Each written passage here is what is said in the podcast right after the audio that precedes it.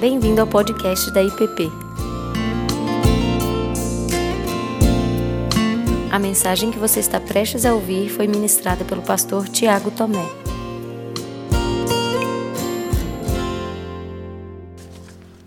Convido a abrirem as suas Bíblias em Êxodo, livro do Êxodo.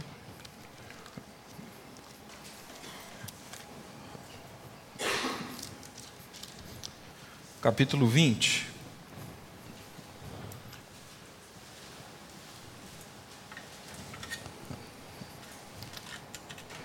Leremos o verso 8, 9, 10 e 11. Êxodo 20, de 8 a 11. Lembra-te do dia do sábado para o santificar. Seis dias trabalharás e farás toda a tua obra. Mas o sétimo dia é o sábado do Senhor teu Deus. Não farás nenhum trabalho, nem tu, nem teu filho, nem tua filha, nem teu servo, nem tua serva, nem o teu animal, nem o forasteiro das tuas portas para dentro. Porque em seis dias fez o Senhor os céus e a terra, o mar e tudo que neles há, e ao sétimo dia descansou. Por isso o Senhor abençoou o dia de sábado e o santificou. Pai, te agradecemos, te agradecemos pela tua palavra. Somos gratos a ti porque enquanto caminhamos nesses domingos olhando para o Êxodo, o Senhor tem vindo ao nosso encontro. Eu peço que da mesma forma aconteça hoje, Pai, que o Senhor fale conosco e que seja o teu Santo Espírito a nos guiar na meditação. No nome de Cristo Jesus. Amém. Eu gostaria de ler ah, um texto escrito por um rabino que mora em Porto Alegre, Newton Bonder, e onde ele fala ah, um pouco sobre essa perspectiva do sábado que é o quarto mandamento que hoje nós vamos olhar. Esse texto foi, parte dele foi publicado em 2011, aqui na nossa igreja, no nosso boletim, mas eu gostaria de ler aqui, resgatar, e eu peço a sua atenção para parte desse, desse texto. Ele diz assim: Para um mundo no qual funcionar 24 horas por dia parece não ser suficiente, onde o meio ambiente e a terra imploram por uma folga, onde nós mesmos não suportamos mais a falta de tempo, descansar se torna uma necessidade do planeta. Hoje, o tempo de pausa é preenchido por diversão e alienação. Lazer não é feito de descanso, mas de ocupações para não nos ocuparmos com outras coisas. A própria palavra entretenimento indica o desejo de não parar. E a incapacidade de parar é uma forma de depressão. O mundo está deprimido e a indústria do entretenimento cresce nessas condições. Entramos no milênio num mundo que é um grande shopping. A internet e a televisão não dormem. Não há mais insônia solitária. Solitário, na verdade, é quem dorme. As bolsas do Ocidente e do Oriente se revezam, fazendo do ganhar e perder das informações e do rumor, dos rumores uma atividade incessante. A CNN inventou o tempo linear que só pode parar no fim. Mas as paradas estão por toda a caminhada e por todo o processo. Sem acostamento, a vida parece fluir de forma mais rápida e eficiente. Mas o alto custo, o custo fóbico de uma paisagem que passa, é percebido. O fruto é tão rápido o futuro é tão rápido que se confunde com o presente. As montanhas estão com olheiras, os rios precisam de um bom banho, as cidades de uma cochilada, o mar de umas férias, um domingo de feriado, talvez. Quem tem tempo não é sério. Quem não tem tempo, este sim é importante. Parar não é interromper. Muitas vezes, continuar é que é uma interrupção. O dia de não trabalhar não é o dia de distrair-se literalmente, ficar desatento. É um dia de atenção, de ser atencioso consigo e com a vida. A pergunta que as pessoas se fazem no descanso é: o que vamos fazer hoje? Já marcada pela ansiedade. Sonhamos com uma longevidade de 120 anos, mas não sabemos o que fazer na tarde de domingo. Quem ganha tempo, por definição, perde. Quem mata tempo, fere-se mortalmente. E este é o grande radical livre que envelhece nossa alegria, o sonho de fazer do tempo uma mercadoria. Vamos resgatar as coisas que são milenares. A pausa é que traz a surpresa e não o que vem depois. A pausa é que dá sentido à caminhada. A prática espiritual deste milênio será viver as pausas. Não haverá maior sábio do que aquele que souber quando algo que algo terminou e quando algo vai começar. Afinal, por que o Criador descansou? Talvez porque mais difícil do que iniciar um, do que iniciar um processo seja dá-lo como concluído. Quando nós olhamos para a situação do Êxodo, ah,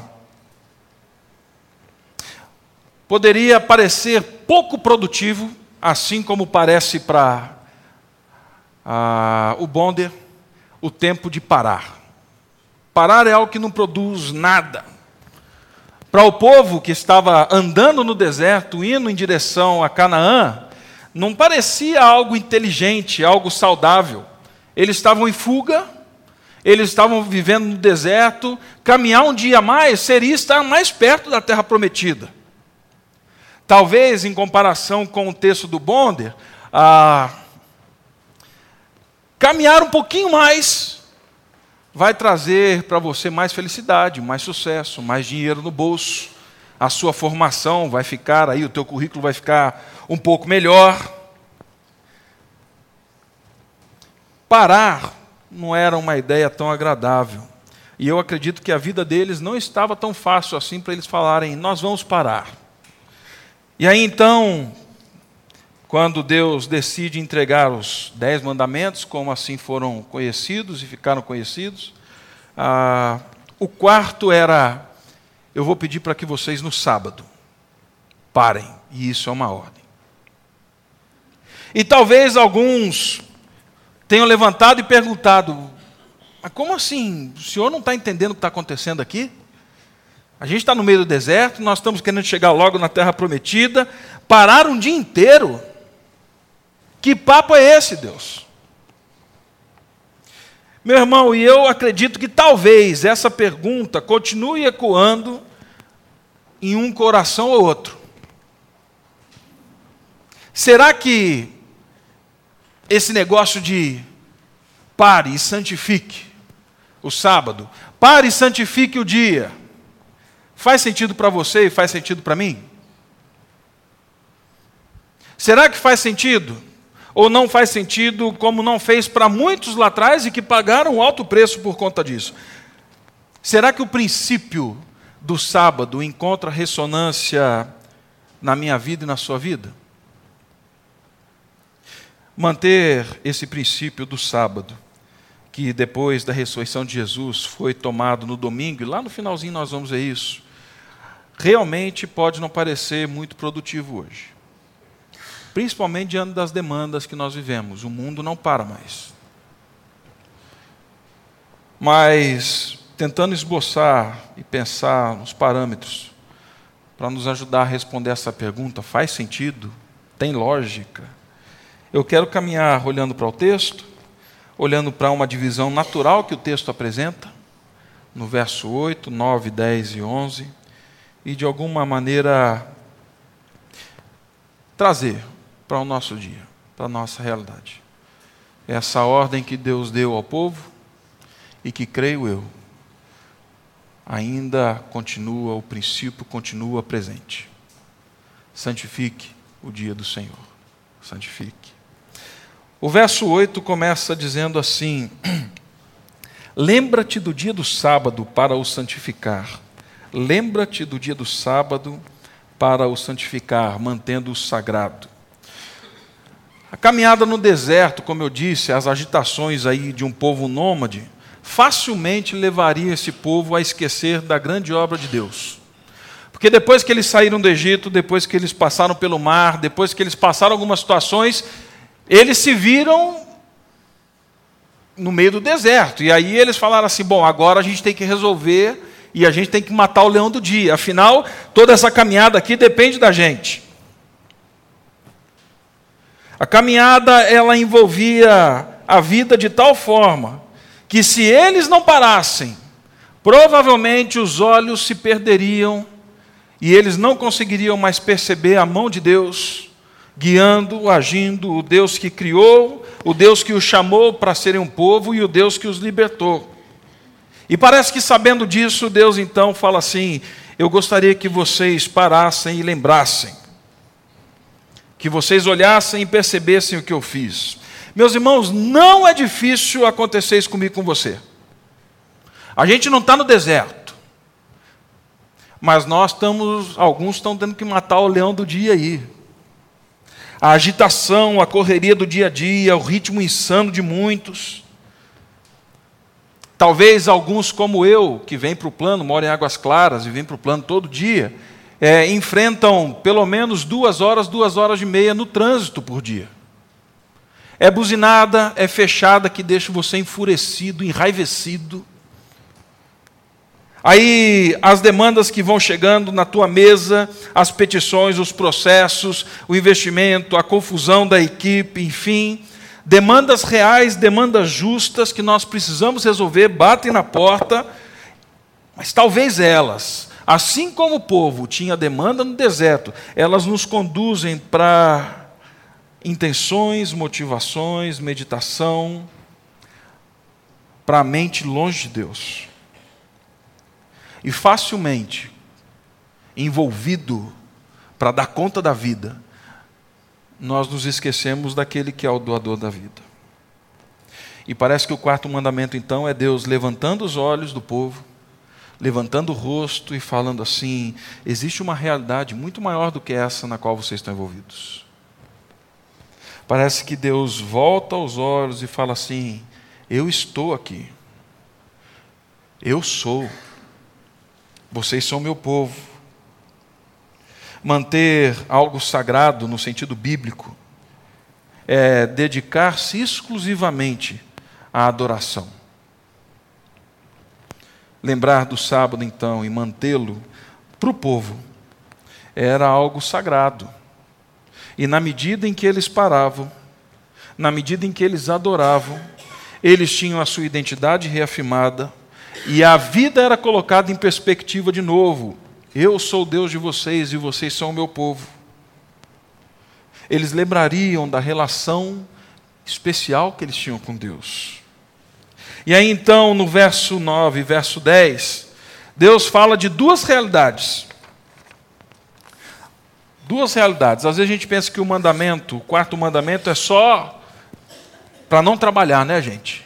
Mas ele começa de outra forma. Quarto mandamento, verso 9 começa assim: Seis dias trabalharás e farás o que? A tua obra. Antes da instrução específica sobre o sábado, Deus dá a instrução do outro lado, falando assim: olha, vocês vão trabalhar, vocês vão desenvolver. E embora a parte do mandamento e essa parte seja ignorada, ah, é importante nós lembrarmos do dever do trabalho. É isso que Deus está trazendo para o povo. É importante que vocês trabalhem. E isso não significa que você deve trabalhar todo dia, o dia todo. Isso não quer dizer que isso define o tipo de trabalho que você exerce, mas significa que Deus governa não só o descanso, mas Deus governa o trabalho. Você tem seis dias para trabalhar e um para descansar. Infelizmente, nós vivemos um período em que trabalho se relaciona com uma atitude ou uma algo que se faz de forma negativa. Na melhor das hipóteses, trabalho é tratado como um mal necessário. Às vezes se pensa que o trabalho é somente resultado do pecado.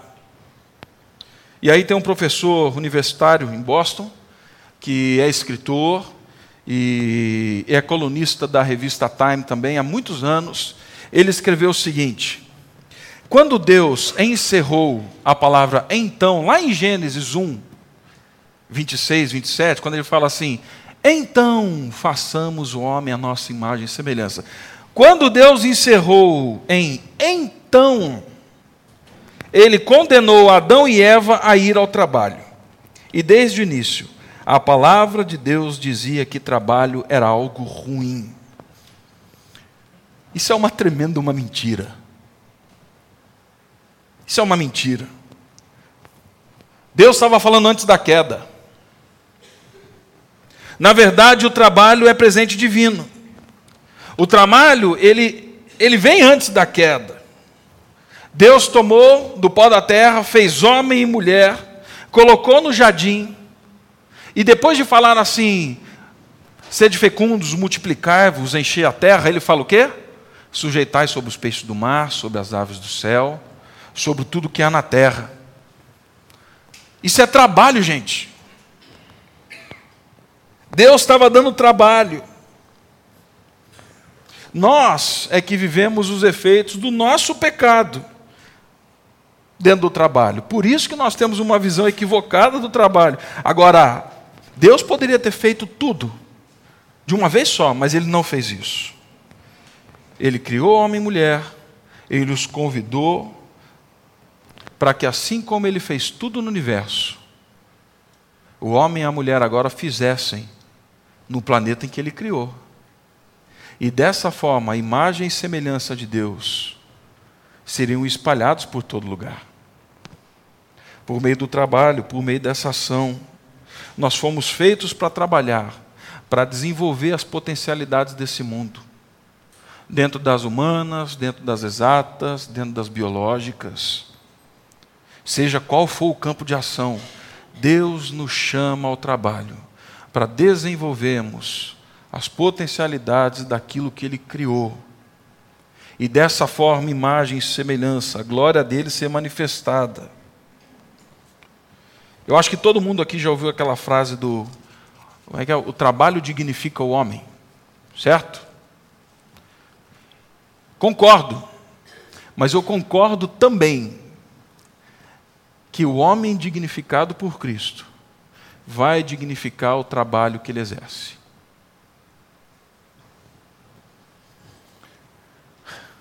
E aí nós temos dificuldade de perceber isso também.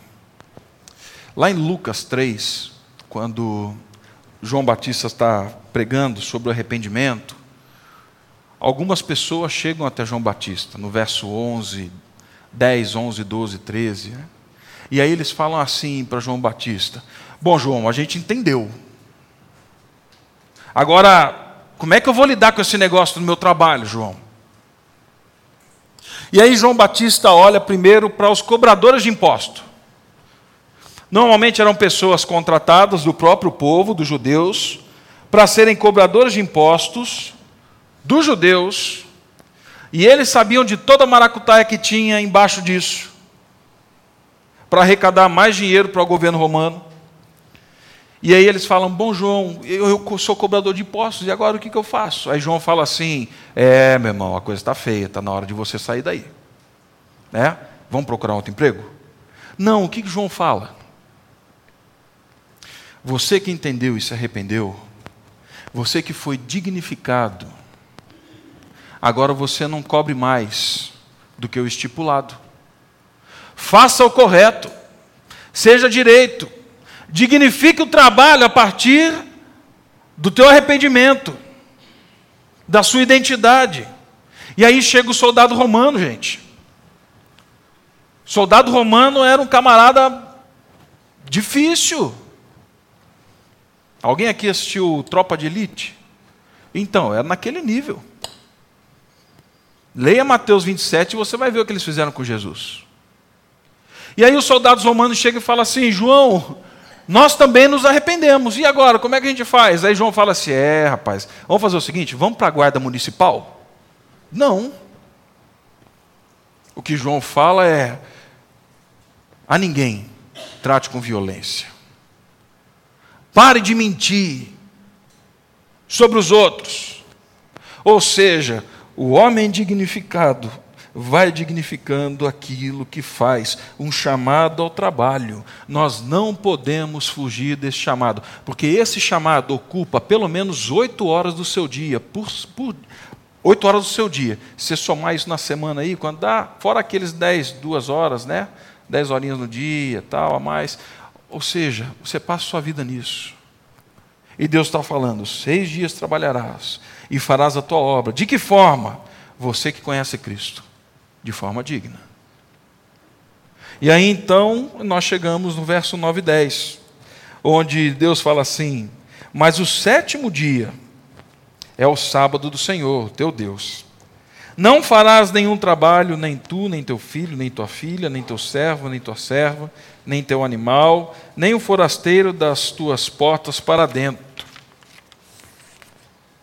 Manter o sábado depois de trabalhar, era entregar o dia ao Senhor, separando-se para Ele, para esse encontro.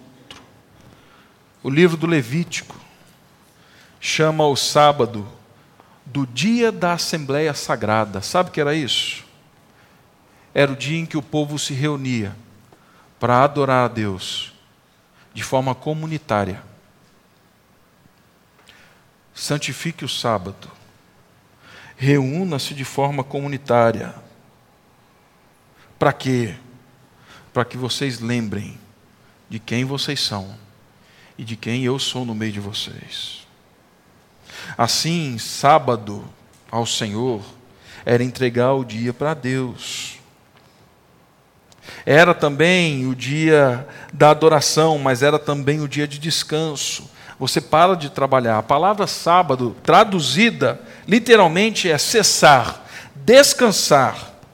É o dia que você não faz os negócios que você faz de segunda a sexta.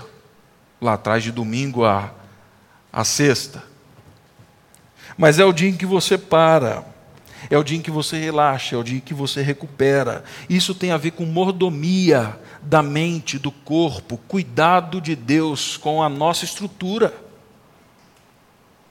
Deus está falando: para, vocês não vão aguentar.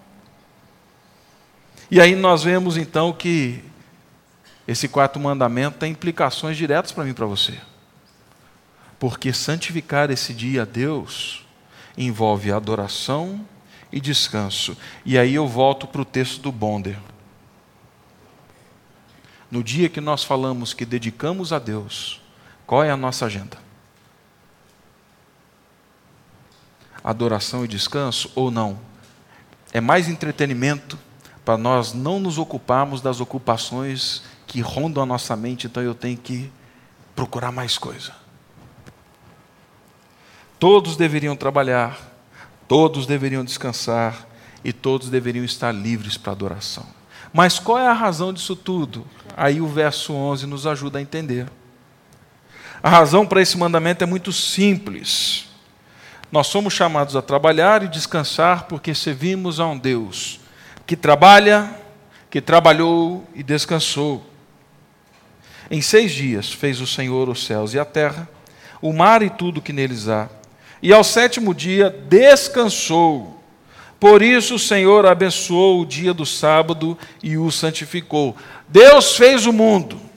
E depois que ele fez tudo e falou assim: é bom, estou feliz. Deus descansa. A atividade da criação estabelece para mim para você um padrão de vida. Estabelece para mim para você, sim, um princípio da forma como nós devemos descansar, trabalhar, desenvolver o nosso tempo de lazer. Nós servimos a um Deus que trabalha, mas um Deus também que falou assim: está na hora de descansar. Ou seja, a forma como nós lidamos com a nossa agenda e o dia do Senhor reflete a nossa conformidade com o nosso Deus. É muito mais do que cumprir uma agenda. Se relaciona com conformidade com o Criador. E aí, lá em Gênesis 2, 3, diz assim: E abençoou Deus o dia sétimo e o santificou, porque nele descansou de toda a obra que, como Criador, fizera. é muito interessante. Porque até ali fala assim: e viu Deus e era bom. Mas quando ele entra no sétimo dia, no dia do descanso, sabe o que, que ele faz? O texto diz: fala assim, que Deus abençoou. Você não vê isso no restante da criação. E Deus criou a luz e abençoou. Não, e era bom. E era bom, e era bom. Mas no dia do descanso ele falou assim: a minha bênção repousa sobre esse dia. Porque é nesse dia que o meu povo que está trabalhando e fazendo aquilo que eu chamei para eles fazerem, eles vão ter as energias renovadas e a alma renovada no momento em que se encontram comigo.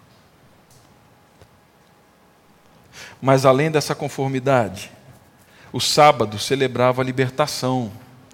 Acho que vocês lembram, lá atrás, quando nós começamos a série, ah, quando Moisés foi falar com o Faraó, o Faraó endureceu e falou assim: Não, daqui ninguém sai. E então o Faraó põe o povo para trabalhar, gente, e vai trabalhar de domingo a domingo, de sol a sol, reduz a palha que eles tinham que colher, reduz a comida, reduz tudo. E fala assim: agora vocês vão ralar. E o povo vai vivendo dessa maneira. Quando Deus ordena o descanso do sábado, ele contrapõe a esse antigo Senhor da vida do povo. Mais uma vez, Deus está mostrando graça. O propósito de Faraó era construir a glória dele, o reino dele, consumindo a vida do povo. O propósito de Deus é ver a glória dele na medida em que o povo para para se relacionar com ele, para estar com ele, para entrar no seu descanso. Sim, Faraó trabalho era marcado por abuso e o dia do descanso era marcado por violação. Ah, Deus fala assim: comigo vai ser diferente. Esse dia é dia de renovo. Esse dia é dia de renovo. Lá em Deuteronômio 5, no verso 15, diz assim: Lembre-se de que você era escravo no Egito e que o Senhor, o seu Deus, o separou da mão poderosa, com mão poderosa e braço estendido Portanto, o Senhor seu Deus ordenou que você observasse o dia do sábado. Meu irmão, não é só adoração, não é só conformidade, mas é também dia de celebração. Nós nos reunimos para celebrar aquilo que Deus tem feito no nosso meio. E a gente faz isso de forma comunitária, porque nós somos povo de Deus. E aí entra uma pergunta, né? Bom, Tiago, e o que, né? E o que esse negócio tem a ver comigo? E que esse trem vai pegar na minha vida? Assim como povo de Israel, nós fomos feitos imagens e semelhanças de Deus, do Deus que trabalha e do Deus que descansa. Nós ainda precisamos trabalhar, nós somos chamados ao descanso mas nós somos chamados também a receber a bênção da criação do dia sagrado, desse dia santo. E a principal coisa que mudou de lá para cá, do Antigo para o Novo Testamento, é que em Jesus nós recebemos a nossa maior libertação. Não foi com Moisés. Nós olhamos para Jesus, que realizou o maior êxodo da história humana. Quando ele morreu para nos salvar. Quando Ele perdoou os nossos pecados, ressurgiu da morte. Jesus Cristo, meu irmão, é o cumprimento desse mandamento. Jesus Cristo é o nosso descanso. Ele é o local para onde nós vamos. Jesus Cristo é o nosso sábado. É nele que o homem encontra descanso. Jesus dá um novo significado para o trabalho. Mas Jesus dá um novo significado para descanso. Lá em Mateus 11, num texto que nós comumente lemos aqui, no verso 28, 29, Jesus olha para uma multidão que está sendo oprimida por várias leis dentro do farisaísmo. Dentro delas, a questão do sábado. A ponto de nos evangelhos você perceber gente curada por Jesus e aí os, os fariseus chegam e falam assim: rapaz, Nós sabemos que você é, você é o aleijado, mas não é, proib... não é, não é permitido que você carregue a sua maca no dia de sábado. Como? Vocês não veem o milagre? Jesus estava lidando com esse tipo de situação.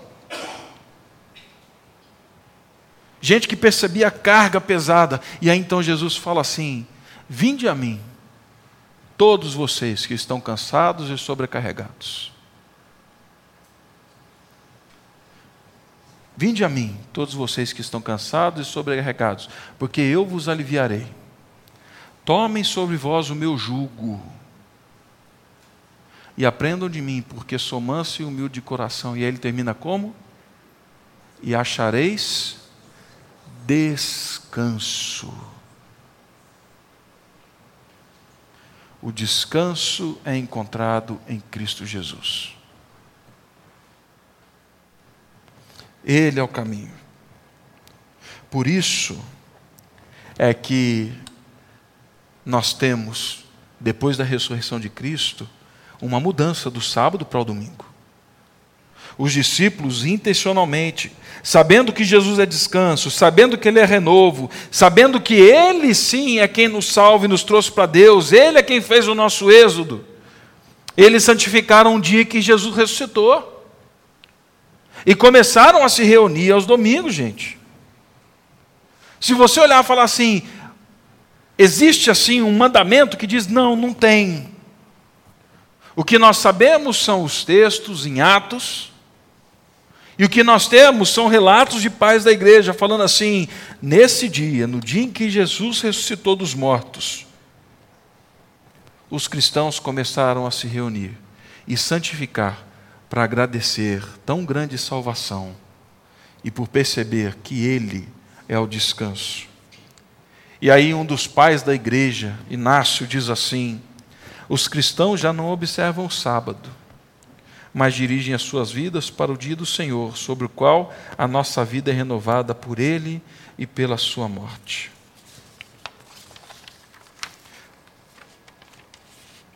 A ressurreição de Jesus é lembrada quando os cristãos celebram o dia do Senhor.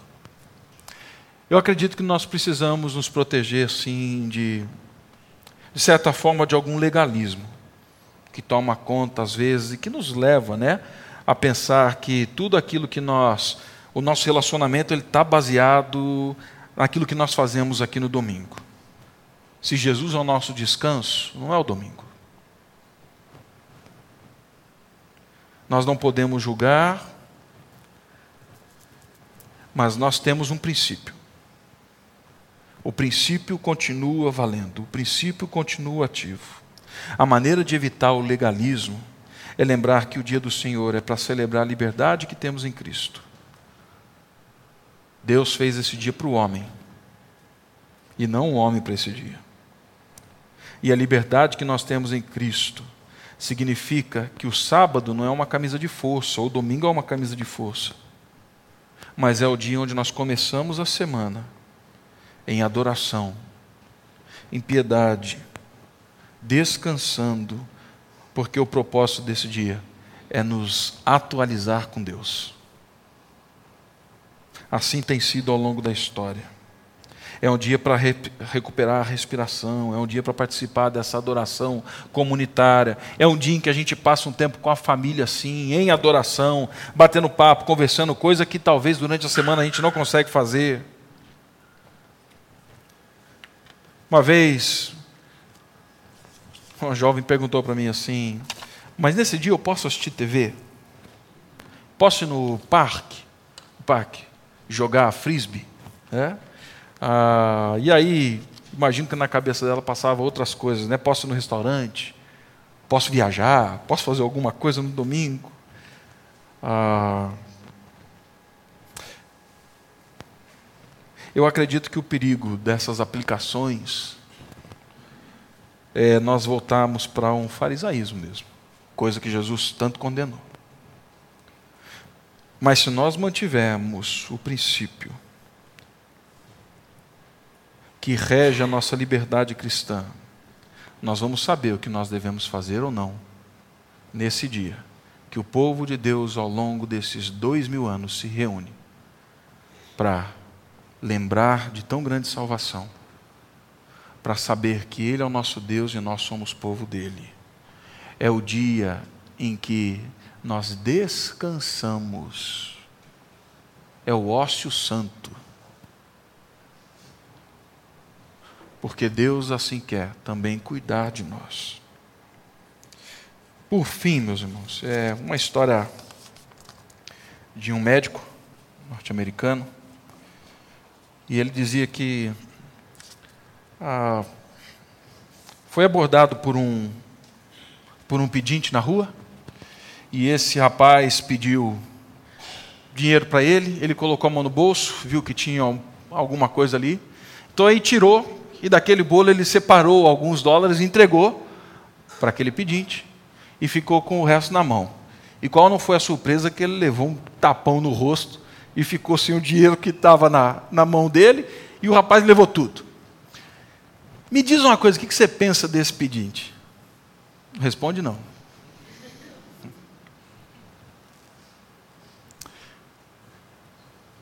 Deixa eu tentar trazer um pouquinho mais. O que você pensa de alguém que foi salvo pela graça de Cristo Jesus, pecador, que merecia a morte, e que foi lhe dado tudo de graça e por graça? E que de repente Deus fala assim: mantenha um princípio, adoração, da adoração comunitária, da comunhão, da lembrança, do descanso. E esse pecador miserável fala assim: quero tudo para mim.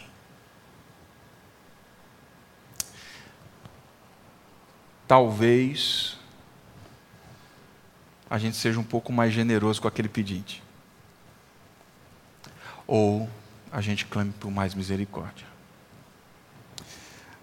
Quarto mandamento: santifique o dia do Senhor. Tenha ele como um dia especial para você. O dia em que você se reúne com o povo de Deus para lembrar da salvação para lembrar da tua conformidade com o Criador, para você lembrar do descanso que é necessário e Ele te convida a ter. Lá atrás era o sábado. Hoje, ao longo desses anos, temos caminhado assim no domingo. Por isso, então, que dominicalmente nós nos reunimos aqui. Nós nos reunimos para santificar esse dia a Deus. Vamos orar?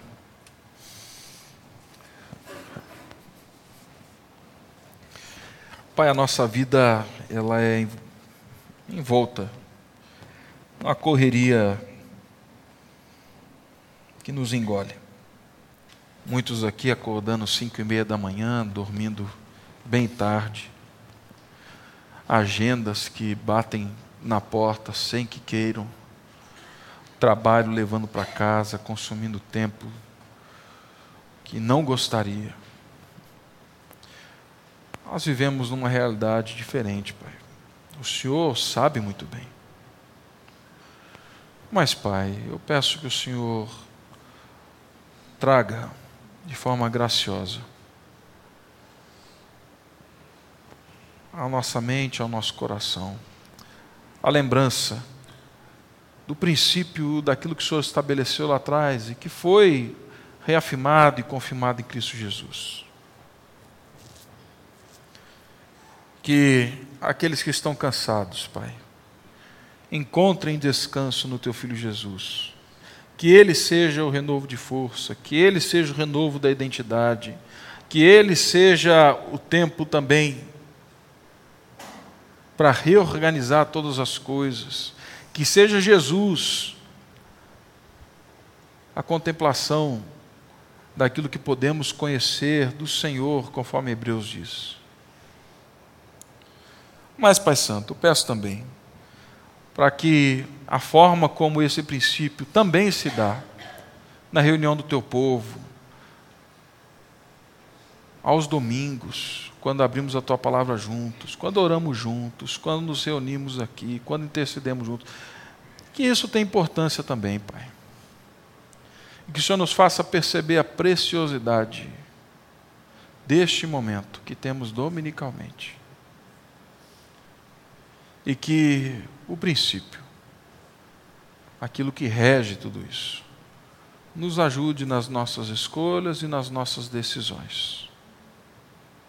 Que não seja a agenda, que não seja a ânsia por dinheiro, por conta bancária, por projeção no trabalho, mas que aquilo que define o que faremos e a forma como vivemos e a maneira como nos encontramos aqui aos domingos seja realmente esse convite para santificarmos o dia ao Senhor.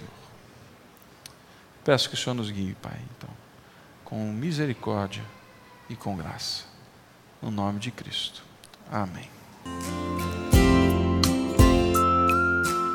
Você acabou de ouvir o podcast da IPP. Para saber mais, acesse nossa página em www.ippdf.com.br.